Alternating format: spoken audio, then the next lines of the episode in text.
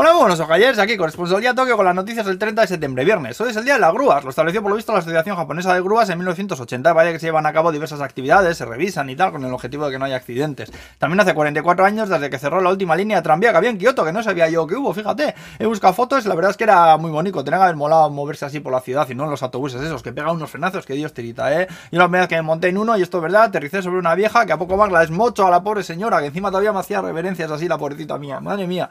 Kioto en eh, qué cosa, el Dragon Khan, joder. Luego, vamos nosotros a la Mirinda, un estudio que dice que habríamos llegado a cerca del 90% de inmunidad de grupo del COVID en Japón, ole ahí. Luego el pelo cuete macrocéfalo cabrón del norcoreano que tiró ayer dos misiles al mar del Japón. Ya lleva tres lanzamientos esta semana en el salado cabeza buque este, eh. La movida ha coincidido con la visita de la vicepresidenta de los Estados Unidos a Corea del Sur. Vamos, es en plan, miradme, haceme casito, maldito cabezón que aparca los sombreros en el garaje de casa, no me jodas.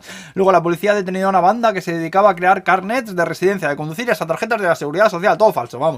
Pero que con sus hologramas y todo, ¿eh? Había ahí japoneses, chinos y vietnamitas implicados. Hasta 140 millones de yenes estiman que podrían haber sacado vendiendo la movida. Luego también Hitachi y Mitsubishi han anunciado que están currando nuevos modelos de reactores nucleares que se prevé que entren en funcionamiento a mediados del 2030. Recordemos que el gobierno anunció que no hay otra manera ahora mismo que apostar por las nucleares para cubrir la demanda del país. ¿eh? Luego la policía está probando un sistema por el cual se podría compartir vídeo con los agentes cuando se hace una llamada de emergencia. Es decir, que igual hay situaciones jodidas en las que no se puede hablar, así que habilitan un número de emergencia de la policía que poder hacer una videollamada, supongo que compartiendo también la ubicación y ellos ya pues ya harían lo que haga falta después de ver las imágenes y eso. Eh, luego también ha vuelto a sacar otra encuesta en la que dicen que a los japoneses no les interesa el sexo, todos los años igual, macho. Ya, ya, por eso hay tampoco japoneses, no te jode porque no follan, salen de la tierra como en amanece que no es poco. Venga, hombre. Luego Pringles Japan que ha anunciado que va a sacar pataticas de yuzu. Yuzu, para que me entendáis, eh, si una mandarina y un limón tuviesen un hijo, pues eso sería un yuzu. Estaba muy bueno, ¿eh? Y luego KitKat ha anunciado KitKat es de los suyos de un limón característico de las islas Ogasawara. Y en los cómics que van a empezar a vender fritas, pero de una en una. Es decir, es una patata frita así gorda, grande, bastante gorda,